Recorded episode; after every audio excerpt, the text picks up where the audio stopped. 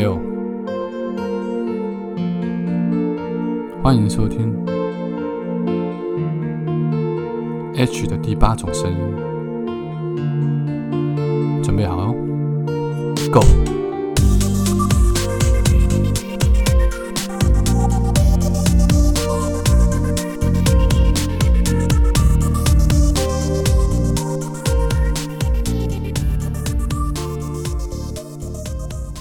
，Go！Hello，大家好，欢迎大家再度收听 H 的第八种声音。今天非常非常特别，因为我录音的时间是在台湾的时间早上，现在是将近四点半，已经四点半了。那因为刚好这个时间在德国呢是晚上的十点半左右。我的一个好朋友他正敷完面膜，准备要睡觉之前呢，被我忽然心有灵犀的心血来潮的把他拉上了线。因为他刚从中国大陆回到德国，他是我在 Clubhouse 上面认识的一个非常非常好的朋友。之前如果听众朋友们是我的读者或粉丝的话，可能有看过他在我的粉砖上面，我们一起宣传过他的新书。那他现在他是一个创作家，他现在也是一个妈妈。那今天我想跟他聊一聊比较深层的话题啊。那我们现在先介绍这位蒙古族的朋友哈斯托亚，哈哈。哈哈小姐登场，有请哈哈。Hello，Hello，Hello，Hello，大家好，Hello，H 好，嘿，我是哈哈，我是哈斯托亚，Yeah。好，那个面膜还敷着吗？面膜还在敷。对，刚刚听你讲说你刚从中国大陆回来啊？嗯，对，我刚刚德国是有一个小假期，然后我就带着小朋友们，然后回东北去看我爸妈。因为疫情的原因，我们也三年多没回去了。然后，所以这次回去，嗯，十天，对，所以这是疫情刚回来，这是疫情之后第一次回去中国大陆。对对。那在描述你回去之后所碰到的人事物的一些感触之前，我想我我我想先替观众朋友们、听众朋友们来来询问一下，就是说你是什么样的情况下在中国大陆？我知道你一开始都在中国的媒体上班，你也是跟我类似的工作性质，做文字创作的，甚至做编剧、做节目。然后到后来，我其实也没有很清楚为什么你你会说嫁到德国去，或者去，或者应该是说结了婚之后去德国居住定居。然后可能你的婚姻也有很多的酸甜苦辣的滋味在其中。我想先请你描述一下，就是从中国大陆一直到德国的这一段。你算是上半生的人生是什么样的过程？可以帮我们说明一下吗？嗯，好好的，谢谢谢谢你提这个问题。然后，可能这个问题很大，需要一点点时间来回答，所以我尽量长话短说。嗯嗯嗯，对我而言，这是一个非常非常难用一句话或者说用一段形容来去概括的一个人生经历，因为本身其实。我从小到大属于那种，我觉得我算是很清醒自知的那种人。我常常需要知道自己在做什么，我需要知道自己想要做什么，然后可能会设定一个目标，就一直向前去做的。我总是会做一些可能在身边的人看起来有点不切实际的一些事情，比如说，可能某一天忽然看着电视，就想说：“哎，这些主持人为什么会走进电视里？那我能不能走进电视里？”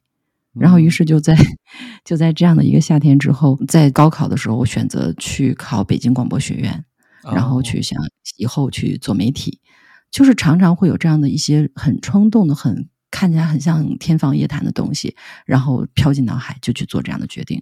所以我一直都是这样去做，为我自己做做决定的。然后就是这样上学，然后一路就从东北走出来，然后到了北京去工作。然后在北京，属于是我一直都很喜欢，我很喜欢或者我很向往那种媒体人的那种成功的样态。这个也有可能是因为。我啊，请问请问，请说。我我插个话，就是 这个应该还是有一个阶段性，就是说你应该是长期在东北居住，然后进到北京去就学的这段时间内，它的环境改变有没有适应上的不习惯，还是说你还记得吗？是当然了，其实其实我小的时候，呃，就是从上学，然后再到到北京的时候，我家在东北，属于那种重工业小城，它并不是那种特别繁华。化的，然后人很多的，常常属于那种就是可能大家上大家可能读完书之后，极有可能就回到了父母曾经的工作岗位上面，然后就和最近很火的一部剧叫《漫长的季节》里边很像的那种状态。我们家那边是有。油田这样的企，这样这样的大大国企，所以基本上是很少离开。就像我们这么这么年这种年纪的年纪的小孩，可能读完书之后，也常常是继续又回到了家乡。然后甚至如果对大部分人是这样子的。然后我是从上完学了之后，上完大学了之后，我起初并不想离开家，我在家里过着一种非常非常舒适的、非常小富即安的。那种状那那那种状态的生活，我开了一家服装店，然后我我当时有一个有一个跟我一起就是很相爱的男朋友，然后他开了一家男男装服装店，然后我开了一家女装店，我都不知道，哎，对，然后我们两个就是过着很很开心的那种，就是觉得好像一眼望到边的，然后大家可以去就是接父父辈的班然后一起上个班，然后有一个这种小服装店。就很开心的一起过生活，我没有想离开。那个时候几岁啊？我那个时候大学刚呃，大学刚毕业，就是还从对大四那年，对大学刚毕业，然后你们就各自分别开了一间男装店跟女装店。我是我是上大学的时候，我就我就在开店。对我是大三的时候，然后开始开，然后我妈帮我支持，我开了一段时间。后来大四那时候快毕业了，那个店就越开越好。然后越开越大，我觉得嗯可以留在家里了，好像这个就是我的未来了。然后其实起到关键性关键性因素，一脚把我踢出东北的是我妈。我妈就我可以打个岔问一下，你们是住住中东北的哪边？我我们在长春，吉林啊，吉林省对，吉林的长春。然后对，然后我妈看见我的那种安定的那种那种状态出来了之后，我妈就非常果断的说不行。我不能允许你在家里就是过着这样的一个生活，你必须离开东北，你要去见世界，你要去，你要去看看外面是什么样的。然后我那个时候因为有爱情，然后又有钱赚，有店，有店，所以我就不想走，也不觉得说有什么样的那种的梦想，甚至可能在那个那个阶段就会觉得想把梦所谓梦想这样的东西给收起来了，然后。我妈就说不行，她是她是那种典型的蒙古族女人。她说不行，你必须得看看这个世界，然后你再选择平淡。然后我也当时不懂。但你那个时候已经有梦想了吗？我那个时候我觉得我觉得有，但是这个这个中间是有一个插曲，是我考上了一个我非常理想当中的大学——北京广播学院。但是我因为家里边我们东北的那种闭塞，在我考上那年的时候，我们家里边没有。支持我去学那个学去那个学那个专业读那个学校，他们会觉得说啊，这个太靠近演艺圈了，你们不能去。对，这不是很矛盾？你妈不是叫你去看看世界吗？我高三那就是这个，就是几年之间的一个东北人的那种意识的变化。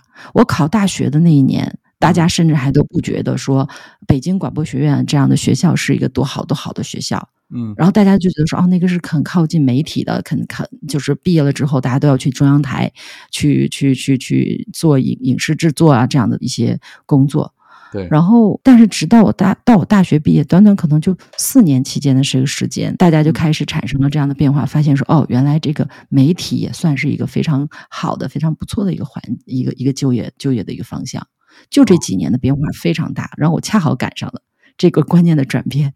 对，从不允许，然后到后来，我妈去支持说：“哎，你不是还有梦想吗？你应该去北京。”我那个时候就觉得为什么这么矛盾？我和你的想法一模一样。然后我当时说：“为什么以前我想去的时候你不让我去？现在我有了爱情，然后有了小店，我有了男朋友，我我我不想去了，你又你又让我去。”然后我妈义无反顾的一张票。她就立刻给我买了一张票，然后说：“你去，你立刻去北京。”什么？我什么决断啊？我妈非常决断，我妈就是一个这样非常非常决断的一个人。不不不，然后还有小店跟男朋友怎么办？店他就帮我给对掉了，然后男朋友是他给我打的电话。你妈帮你打电话？我妈，我妈非常喜欢我当时的那那个男朋友，然后当时我不知道是我妈给他打的电话，直到就包括其实这次我回家，我回东北，我还跟我当时那男朋友见面了。然后哇，嗯，然后他是在前三年的时候，我都来德国了，然后他才跟我说，他说其实当时咱们两个分手的时候，不是我跟你提的分手，是因为你妈跟我说，你你应该你的性格不适合在东北，你应该去北京，你应该去更远的地方。然后我那个时候才知道，三年前我我才知道说，原来我们的分手不是不是不是他那男生跟我提分手，哦，可是然后是我妈跟他打的电话。可是可是这个男生，我不知道他现在结婚没，但他如果知道了他结婚了，可是他如果知道你现在到了德国去之后，因为你后面的故事，等下待会你会再聊到嘛，就是嗯。他如果知道你的状况，他会不会觉得说啊，当年你应该留下来跟我一起，我可能可以给你更好或更没有我们这次见我们这次回东北的时候，恰好有见面嘛。因为就是这次见面，其实就是距上次我们分开，就这中间完全没见过。什么多前久？真的？零几年一直到现在，就一直没有再十几二十十几年，对，一直都没有见过。然后直到最近这次我回东北，然后才见面。见面的时候，就是那那那你带着你带着猫耳朵，他还认得你吗？他就我变胖，他也认识我。然后大家的感觉还是还是和小时候的那啊那一样，哦对。然后他也还会像小的时候叫我名字那样叫我，然后还会叫我妹妹跟我一起出去，然后说：“哎，你叫上妹妹。”他跟我妹妹跟我家人都关系非常好。然后，但他就是我们两个坐在一起的时候，他就有在跟我说，他说：“他说我，他就那样看着我，他跟我讲说。”哎，其实我反倒不后悔当时咱们分开。我说你不后悔？你们有人问过我吗？我的意见吗？然后他就笑，他说最了解你的人，你性最了解你性格的人是你妈。然后他说，他说我觉得这个决定他没有替你做错。他说我现在看到你过得很开心，然后你走去了更远的地方，你有更好、更有趣的生活。他说我觉得这个是你的，而这些东西是我给不了。这样讲，这样讲公平吗？嗯，我觉得，我我觉得就是这个事情是我最近特别这，个我也我也在考虑，我在我在难以消化的。对特别难以感触吧？这件事，我整个从东北回来到现在，我今天其实嗓子还是哑哑的，我特别的特别难以去消化。然后，但是我又不知道该跟谁去聊起这些东西。我我相当于是我妈替我做了一个决定，对，说是为我好，然后我就这样被蒙在鼓里十几年。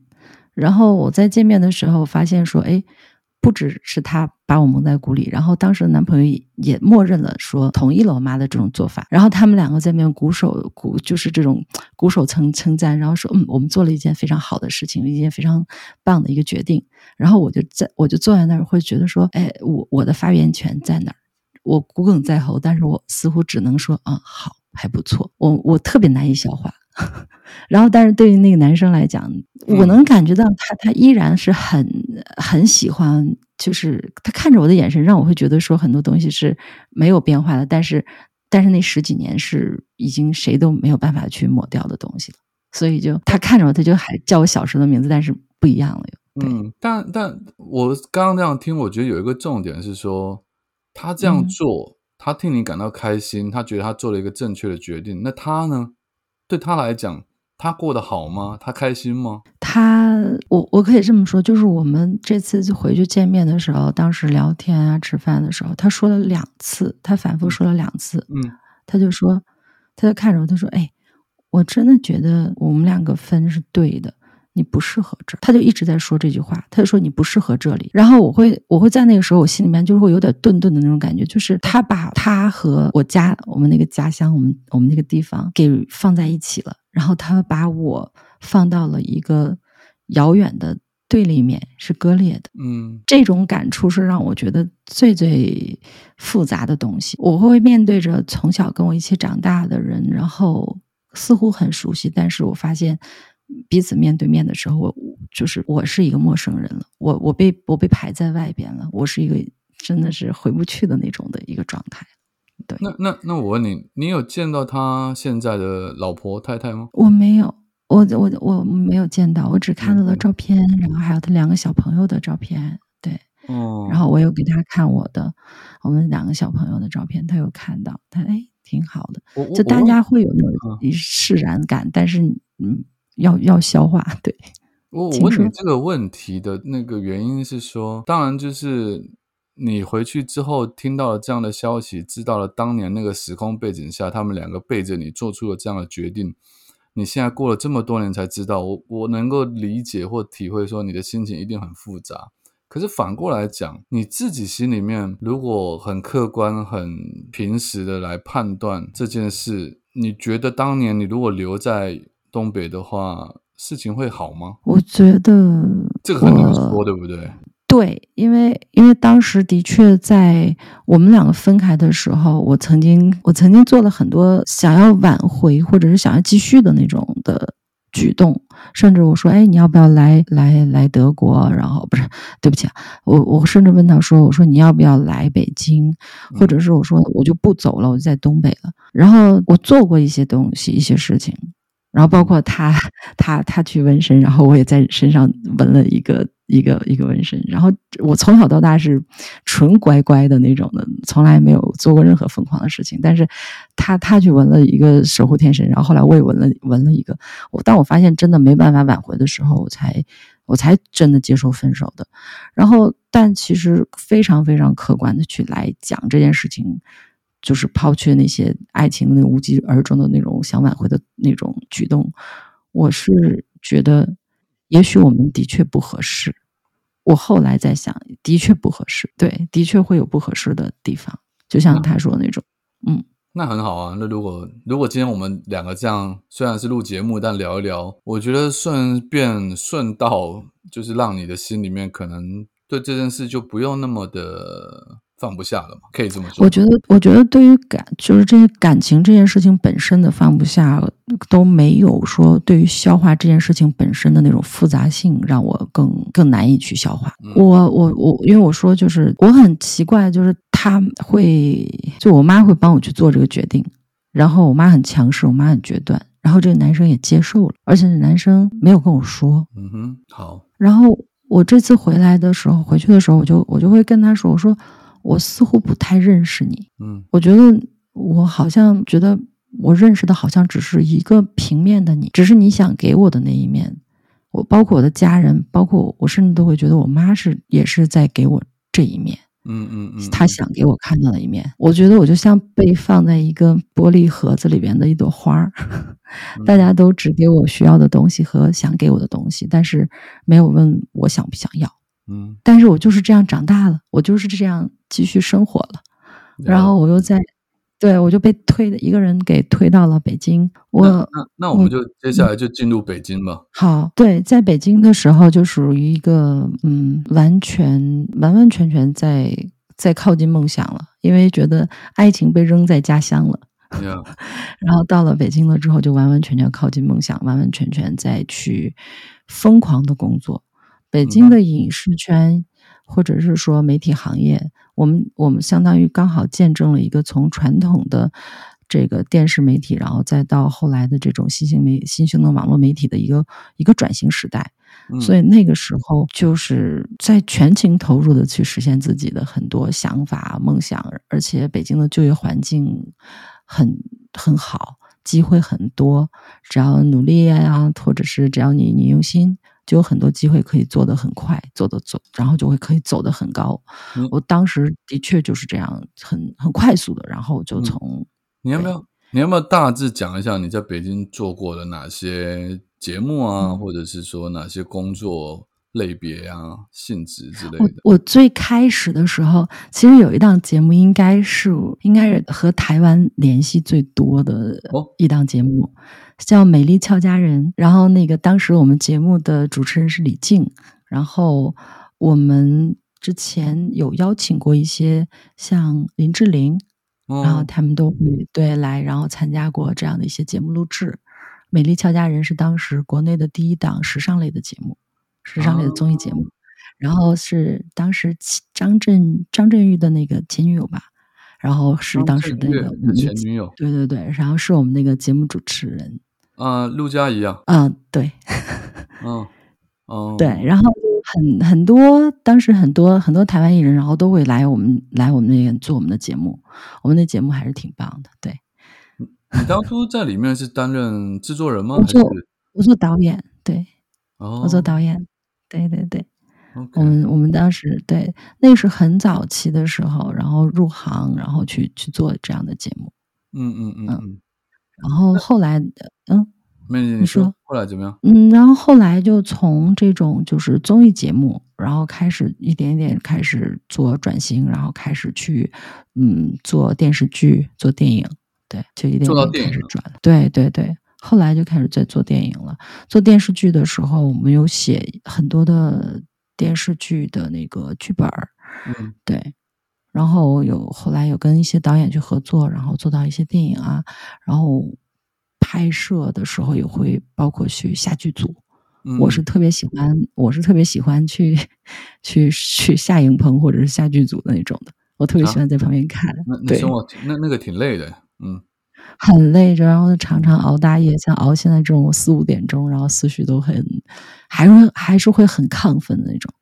嗯，理解理解理解。可是这样听起来，你其实在北京发展的算应该是你应该是已经爬到了一个相当不错、相当高的位置了吧？对我后来在时尚集团的时候，我是做节目制片人，做时嗯尚健康的那个制片人。对，制片啊人就负责整个一档栏目，然后包括后来我在最好的时候是我自己在开影视公司，然后当时公司里边一共有八档栏目，八档节目，然后供给对国内的几个卫视，有江苏卫视的节目，还有像深圳卫视，还有像新疆卫视、兵团卫视哇，对，都有。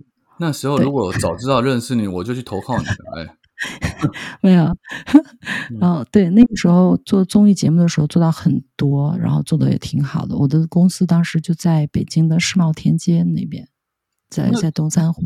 那这故事听到这儿，就就就奇妙的事情就来了。这怎么会现在是在德国带小嗯朋友呢？啊，这个就是很有趣的一个地方，是啊我在我在做到最好的一个状态的时候，哎，这个这接下来说的能播吗？我在想，可以可以的吗？就是就是很很正常啊，就遇到像潜规则，嗯嗯嗯，我当时我当时自己对我当时自我当时自己开影视公司，然后我我的那些节目就会有呃有有上面的领导，然后去指派，然后会是会说，哎，你你要不要再做这个节目？你要不要再做那档节目？包括我自己出去谈一些嗯、栏目。做一些，比如说新的栏目的话，拍样片呐、那这种的，比如说拉一个项目回来的话，也都也都靠我自己，靠自己的人脉，靠我自己的去跟人家去做一些做一些策划呀，这样子。嗯，然后就在那个期间，那年也不知道怎么回事，就一下就遇到了两三波两三波人，然后呢，他们的状态就都属于那种比较直接的打直球的那种，然后就是会跟我说，哎，你要不要明天准备一下去那个护照啊，然后把护照号发给我，带你去那个咱们要去韩国做一下商务考察。然后我说，哎，我怎么走？我八档节目我走不了。然后，然后对方就会说啊，还有几个几个什么什么什么厂商，然后什么干嘛的。我说我走不了，然后对方就会觉得说，就是你不懂吗？这样子会问。我说不行，然后我就会拒绝。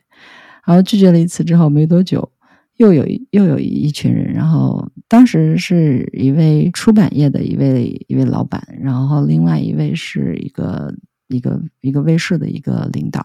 嗯然后他们就在审片的时候，可能别人别的公司的节目是在白天审，到我的公司的送的节目就会在凌晨两三点去审审片子，然后就会叫我去台里去审片。然后我那段时间就觉得有点这个风向不对，嗯觉得对方有点搞我，嗯 然后我在当时正好有有人在追我，有人有人在追我，然后我就我就带着那男生就一起去审片。我说你就坐在这个这个这审片室外边，玻璃当时那种那种玻璃房子，我说你就坐在这儿，然后我坐在里边。然后我当时坐在那的时候，就是那个对方就他就那个那个人就是跟我讲跟我讲，他就说 他说你这怎么来审片还带男朋友啊？这是我说嗯，我说太晚了，然后不方我说不方便。然后那个像 我们所谓的说，一个叫一个叫僚机嘛，然后另外一个人就是出版业那个老板，他就跟这个人就说：“哎呀，人家都带男朋友来了，你还你还集邮？”然后结果那个领导他就来了一句，他说：“有守门员还不进球了吗？”啊，就喜欢这个，然后我就这样就讲，然后我就我就跟他说：“我说还真不行。”然后 对，然后他就说，他啊就说一句，对，嗯然后他就说，他就这样讲，他就说，他说女人嘛，都是人尽可夫。哇，然后然后就这样说一句，然后我就跟他讲了应了一句，我说我说那是分人吧，我说像我这种人可能是一夫当关万夫莫开，然后 切的很好哎、然后他就说了一句，他就觉得好像有点没面子了，然后他就说行了，不审片了。啊，然后他就说你自己考虑考虑。后来我就走了，走了之后第二天我的节目就开天窗，我的节目就是我片子都审完了，然后也都送也都送去送代播什么的，但是开天窗就不播我的东西，然后就改成了嗯。其他的节目，然后但是这个都算成就是这种制作事故，然后就算在我们制作公司头上，然后一下我就变成是声名狼藉，我就非常的莫名，然后这样被搞完了之后，我的那个公司也乱七八糟的，就没有办法跟公司的唉这些当时带的那些团队的小朋友们交代，然后我就给了大家很快速的，就是给了大家一些钱，就遣散。嗯因为我我我觉得明着怎么去做，我觉得我我不怕跟对方 PK 去去拼东西、拼硬件儿，但如果按着这样来摆我的话，我会觉得我就不想跟他们玩了，我就不想再对不想再做了。也就是因为这个契机，然后就刺激出了后边的两件事情，就是当时追我的男生后来就成为我老公，哦，然后就是他当时他那个审片那边对那个哦，对对，他是朝九晚五的那种的工作状态，然后原本只是说，哎，他在当时在追我，然后我也没有想答应，我是当时不想结婚，不想生小孩的，因为我周围的所有的女导演、女制片人都是这种不婚的、不育的，然后。我也是这样想的，但是因为那个事情之后，我的我的公司受到重创，然后我也心情非常的不好。然后那个时候也刚好是一个适婚的年龄，家里边人也逼得紧，我就说好吧，那我就就是，然后特别有意思是他，他就忽然看到我那种状态，他说：“哎，我带你去，咱们出去旅行吧，可能，嗯、咱们去美国玩一趟吧。”嗯然后我我刚好那个时候就是公司也就是那样子停掉嘛，很很突然的就一切都就没有了，然后心情也很低，没成就感了。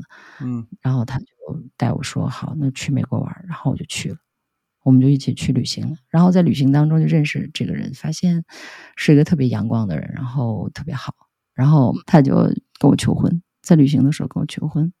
哦。那时候有一种闪婚的冲动，就觉得嗯，好像好像好像可以是这个人，而且有一种直觉是，哎，好像以后会跟他生两个小朋友，两个小男孩，然后就直觉这么样准啊，嗯。对，真的真的很准。然后就就这样，就跟我后来跟我老公在一起了，就结婚了，当年就结婚了。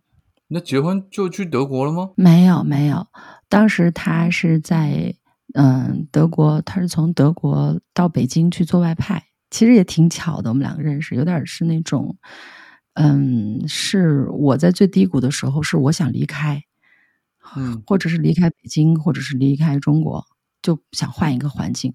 然后他那个时候是刚好到中国去外派，他刚刚到德国的第七天，然后就认识我了。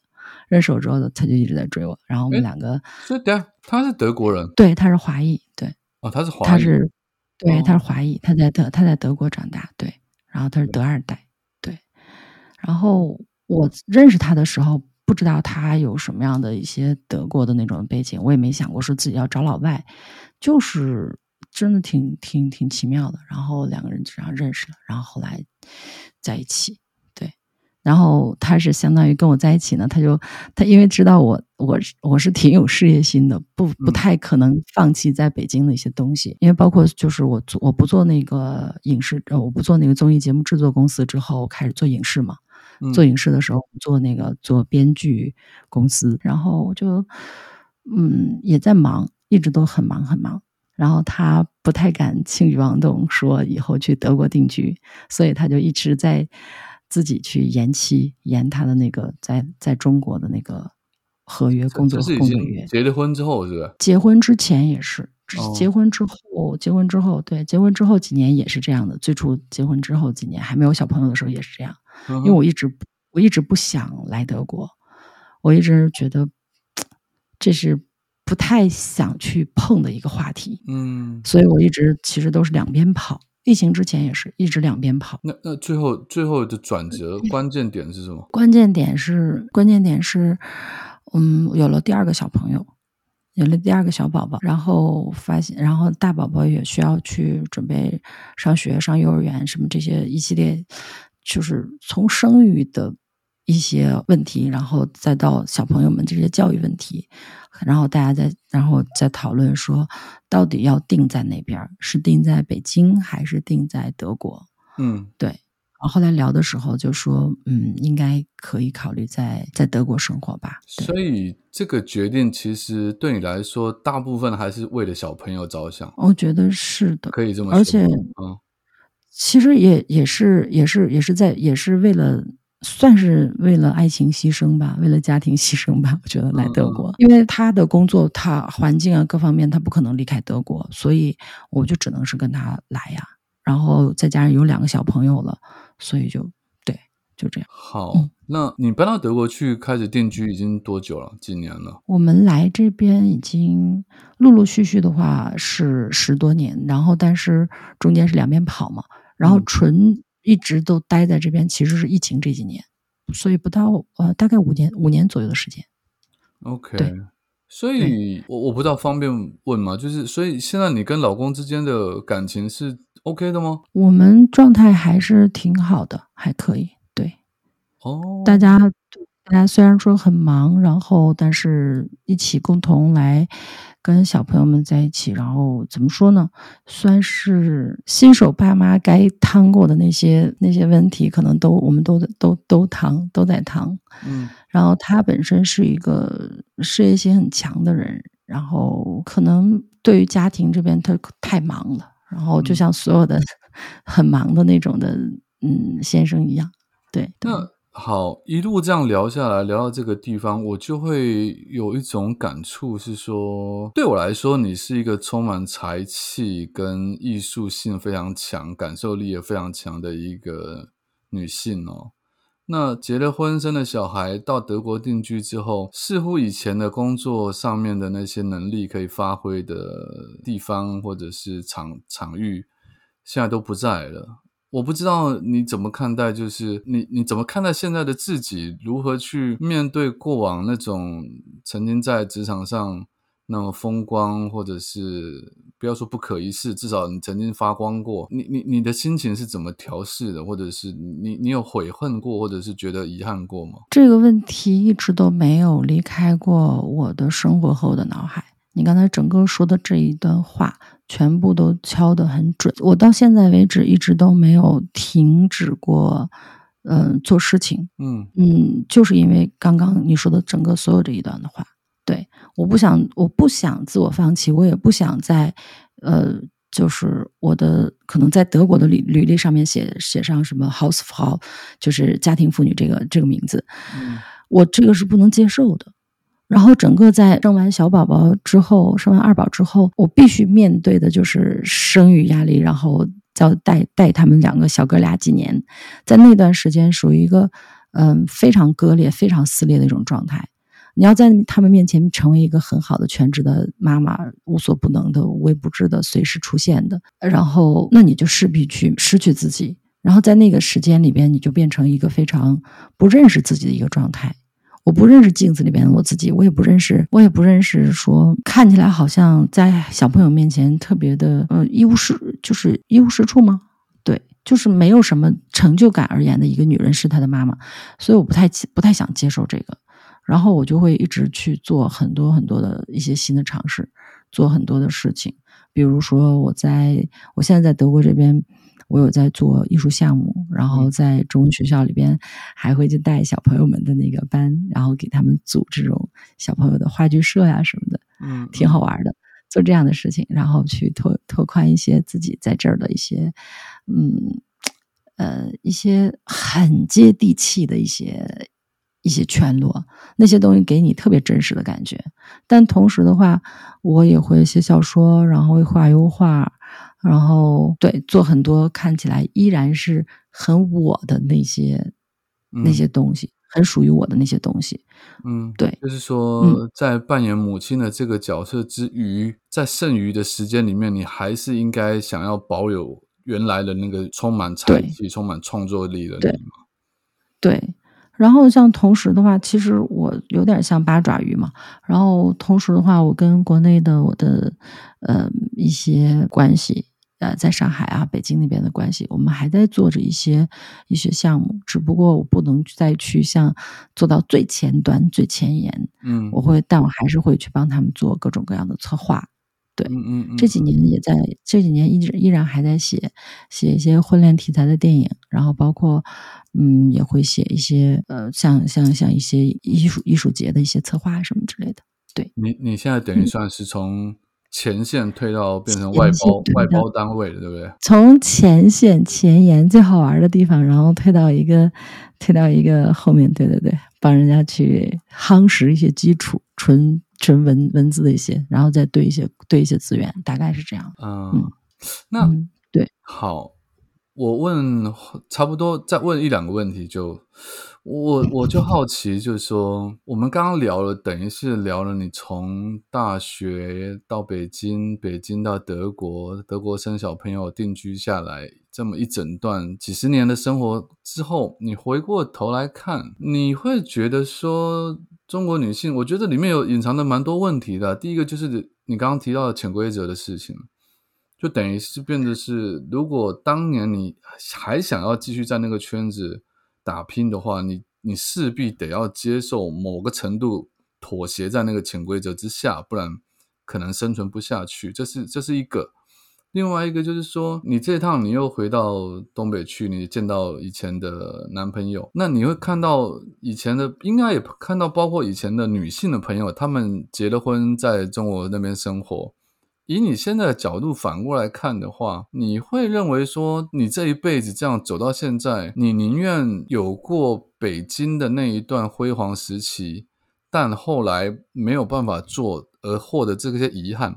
还是你宁愿选择一开始就没有过这些璀璨的时间，你宁愿一开始就待在东北，就过着乡你知道乡村小镇姑娘的那些 其实很朴实无华的生活。他其实还是有一种回过头来看，有一种可以选择性的一些思考的。对，没错，我觉得这个就是嗯，其实刚才说的那些，呃，还都不尽然。我我我的我的很多经历还有很。很好玩的地方，比如说，二零一零年的时候，在上海世博会上面做生意啊，然后，对，然后那个时候经历的那些东西也很好玩。我是个特别喜欢做生意的人，一直也没有停，所以就是可能真的是性格里边一直想有，一直对很多东西保有兴趣，然后一直对很多东西保有好奇，所以我的确是个会一直向外走的，一直向外看的那种人。可能性格是这样子的，然后你说会不会遗憾，或者是假使有另外一种可能，回到像呃，也许我没有走出来的话，嗯，反反倒会觉得我挺感谢我现在这种这种经历的，让我对让我让我会觉得这个不就是我真正想要的吗？嗯嗯，我就想要这样很很精彩的、很不一样的、很像万花筒一样的生活。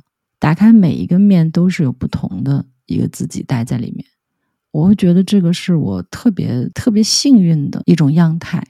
我可以和很奇妙的那些自己不期而遇。我不是只有一个面相，所以我会觉得还挺精彩的。